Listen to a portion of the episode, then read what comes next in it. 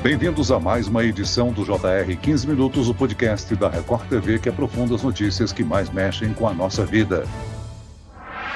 As cobranças indevidas e os serviços não fornecidos são as reclamações mais frequentes.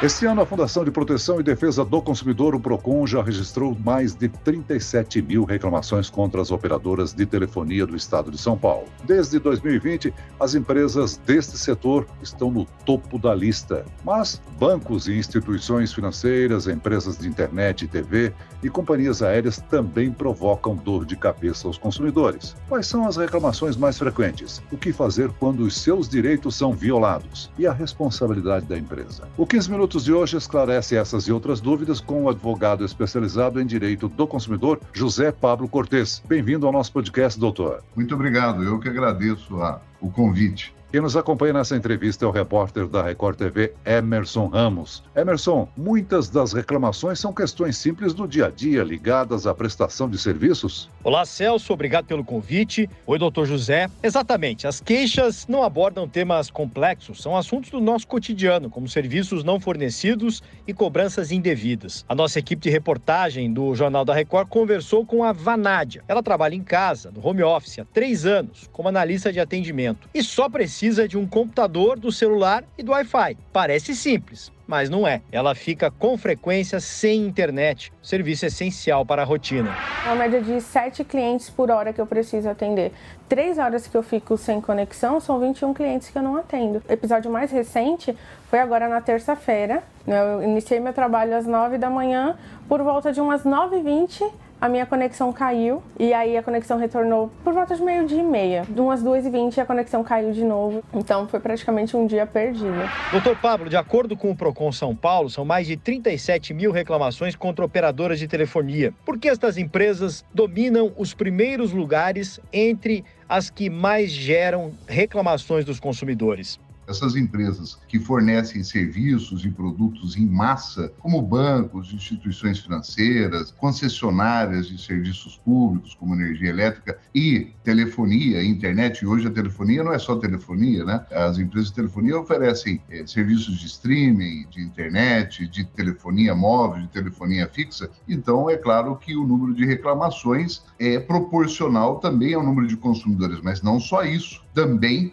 uma comunicação mal gerenciada, às vezes, pode levar ao mal entendimento do direito do consumidor e ele reclamar, ou o não atendimento ao direito do consumidor e ele se ver obrigado a reclamar para restabelecer os seus direitos, os serviços que têm que ser prestados adequadamente. Ainda mais que se trata de um serviço essencialíssimo, que é o de comunicação. Agora, apesar das empresas de telefonia dominarem esta posição, outros setores prestadores de serviços também provocam estresse entre os clientes, né? Muitas vezes esse estresse pode ser sazonal. Por exemplo, agora nós estamos vivendo um estresse muito grande com algumas empresas que fornecem é, viagens, né? Que prometem pacotes de turismo a custo baixo, né? Nós tivemos recentemente dois casos aí enormes que afetaram o país inteiro e que estão aí no topo topo das reclamações e outras empresas que normalmente já têm reclamações cotidianamente que o, a reclamação, o problema na prestação do serviço não é sazonal, ela, digamos assim, é contínua, embora sempre haja uma tendência de melhora. Agora, doutor Pablo, entre os principais problemas que tiram aí a paz dos consumidores estão cobrança indevida, serviços não fornecidos e ofertas não cumpridas. Mas existem outras causas de insatisfação. Por exemplo, você quer fazer uma transferência de uma conta, você quer fazer uma portabilidade, isso também gera problemas para o consumidor, né? O grande gargalo aí é a comunicação. A comunicação, primeiro do fornecedor para o consumidor, enquanto aquilo que ele oferta e quais são as condições dessas ofertas, e isso gera muitas vezes dúvidas no consumidor, ele contrata, mas ele não tem entendimento completo do que ele contratou, né? Vamos chamar assim, aquelas letrinhas miúdas do contrato que fazem com que ele ache que tem um direito e não tem. Né? Às vezes a propaganda é uma propaganda que é feita de forma enganosa, ela promete A, mas não se fornece aquilo que se prometeu, se fornece B ou se fornece A dividido por 2, né? Em vez de se, se apresentar tudo aquilo que, que o consumidor esperava. Por exemplo, velocidade de internet, né? Se promete uma quantidade lá de megabytes e, e acaba sendo oferecido muito menos. Então, essas situações, claro, levam à divergência e a divergência tem que ser resolvida num primeiro momento com a operadora e se a operadora não resolve, aí sim é,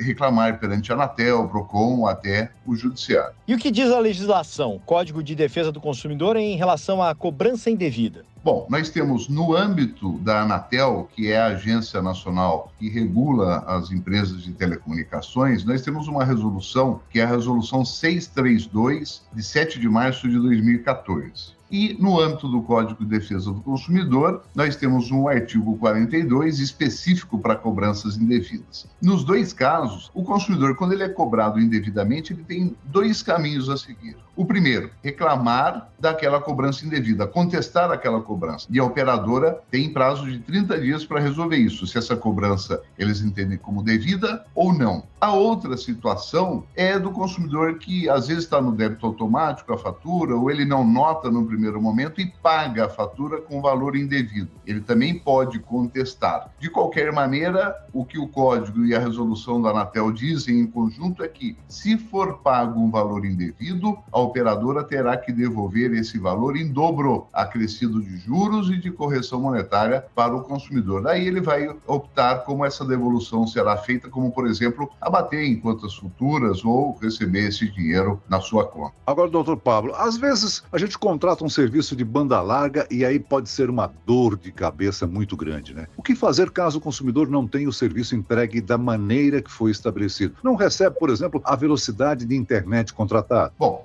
nesses casos aí, eh, no direito se chama de obrigação de fazer. Tudo aquilo que está no contrato e tudo aquilo também que está na propaganda integra o contrato, aquilo que foi prometido na publicidade integra o contrato, tem que ser cumprido. Se eu pretendo fazer uma reclamação na Anatel, primeiro eu tenho que reclamar no serviço de atendimento ao consumidor da operadora de telefonia ou de internet. Com o protocolo dessa reclamação, se esse problema não foi resolvido, eu posso reclamar na Anatel, mostrando: olha, eu fiz o protocolo número X, reclamando Y e não fui atendido. Também posso reclamar perante o PROCON e o PROCON vai tentar ali resolver essa questão, embora o PROCON não julgue essas questões, ele tenta ali com que a operadora resolva espontaneamente, ou se não resolver, o consumidor pode ingressar com uma ação, se não for de valor acima de 40 salários mínimos, ele pode ingressar com uma ação no juizado especial pedindo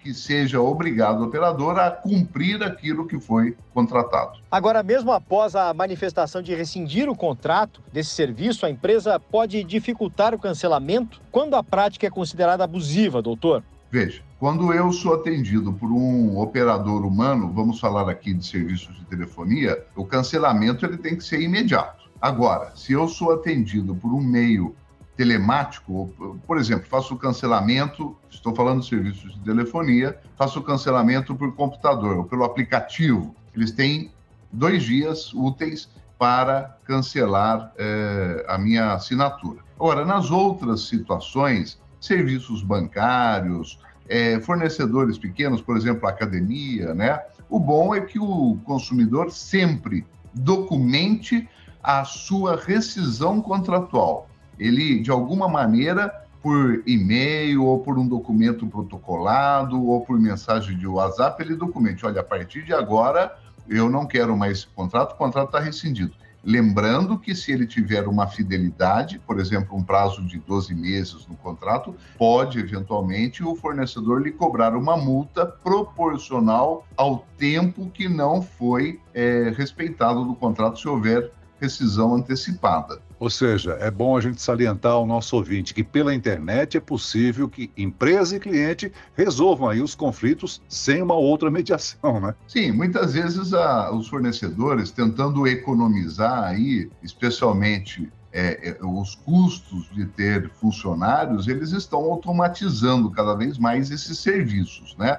Isso é bom para o consumidor, porque ele não tem que ficar num tempo de espera muito longo, né? Às vezes ao telefone, ou ter que enfrentar uma fila num posto físico, né? É, desse fornecedor, ele faz pela internet, muitas vezes pelo aplicativo, e está documentado que ele fez aquela rescisão. E ele tem direito a documentar, por exemplo, a suspensão do serviço, se ele vai viajar, a rescisão do contrato, né, a reclamação de que houve uma cobrança indevida. Sempre é bom documentar. O, o consumidor ele tem que tomar esse cuidado, porque depois ele vai para o judiciário sem prova, aí realmente fica muito difícil. E quando é necessário buscar a ajuda de órgãos de defesa do consumidor? Ou até mesmo de um advogado especializado, doutor? O que deve ser levado em consideração? Bom, eu acho que é, nós temos que pensar muito no tempo que o consumidor ele gasta, que ele deixa de se utilizar desse tempo para a sua vida, para o seu trabalho, para o convívio com a família, para o seu lazer, e ele tem que gastar e se desgastar reclamando com esses fornecedores. A primeira tentativa sempre é através do serviço de atendimento ao consumidor, seja ele por via voz, né, por telefonia ou por internet, tentando resolver a situação. É, não é resolvida? Bom, aí eu já partiria logo para um órgão de proteção ao consumidor, o PROCON, né, que existe em todos os estados, no Distrito Federal, e tem um serviço de qualidade. E se não se resolver isso via PROCON, há outros órgãos, por exemplo, consumidor.gov.br, ou eventualmente as agências, né, no caso da, da telefonia, a Anatel, no caso de energia elétrica, a ANEEL, no caso de seguros, a Superintendência de Seguros Privados, no caso de plano de saúde, a ANS, né, a Agência Nacional de saúde e assim por diante. Bom, não resolveu amigavelmente com o fornecedor, ele já pode partir para o judiciário. Sempre bom uma tentativa via PROCON, por exemplo. Mas o problema é grave, o problema não é muito pequenininho, né? A gente não vai ter que é, procurar um advogado, se desgastar, ou às vezes até reclamar diretamente no juizado por uma coisa muito pequena, né? Que pode ser resolvido facilmente. É, deixar o judiciário já como última instância, mas uma instância na qual eu já tenha documentos que provem a minha tentativa de resolução amigável e a resistência ou a dificuldade criada pelo fornecedor. O que, que acontece quando uma empresa recebe inúmeras reclamações semelhantes? Elas normalmente recebem multas? Sim, essas reclamações, quando é, há ali é, uma densidade muito grande de um tipo de reclamação, isso é, fatalmente pode acabar desaguando aí, levando a um processo administrativo no qual ela pode ser multada. Pode acontecer isso em relação ao PROCON, não em relação a cobranças individuais, mas em relação a uma é, fiscalização. Pode ocorrer isso em relação às agências descentralizadas, né? Por exemplo, no menu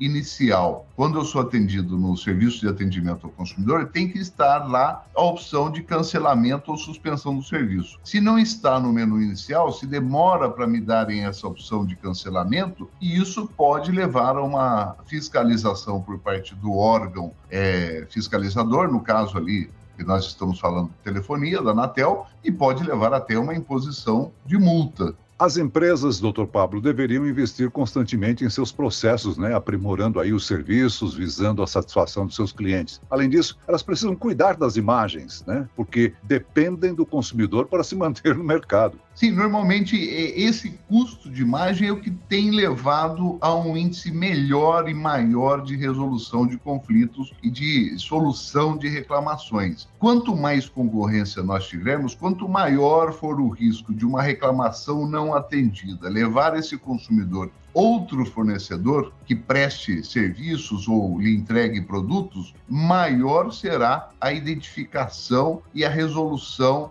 dessas reclamações com agilidade. Aliás, seria algo saudável se o brasileiro, antes de contratar algum serviço ou a compra de algum produto, ele verificar se há reclamações em sites como Reclame Aqui, é, como consumidor.gov, como o próprio PROCON, até mesmo acessando é, os sites dos tribunais de justiça para ver se existem processos contra essas empresas. Ele tem que fazer uma investigação prévia do fornecedor, da mesma maneira que o fornecedor quer saber do nosso crédito, quer saber do nosso score, quer saber saber se a gente está com o nome negativado, nós também temos que olhar eh, os fornecedores sob essa ótica. Muito bem, nós chegamos ao fim desta edição do 15 Minutos. Agradeço a participação do advogado especialista em direito do consumidor, José Pablo Cortes. Muito obrigado, doutor. Eu que agradeço, é, é, sempre importantíssimo a educação do consumidor, a informação do consumidor. E agradeço também a presença do repórter da Record TV, Emerson Ramos.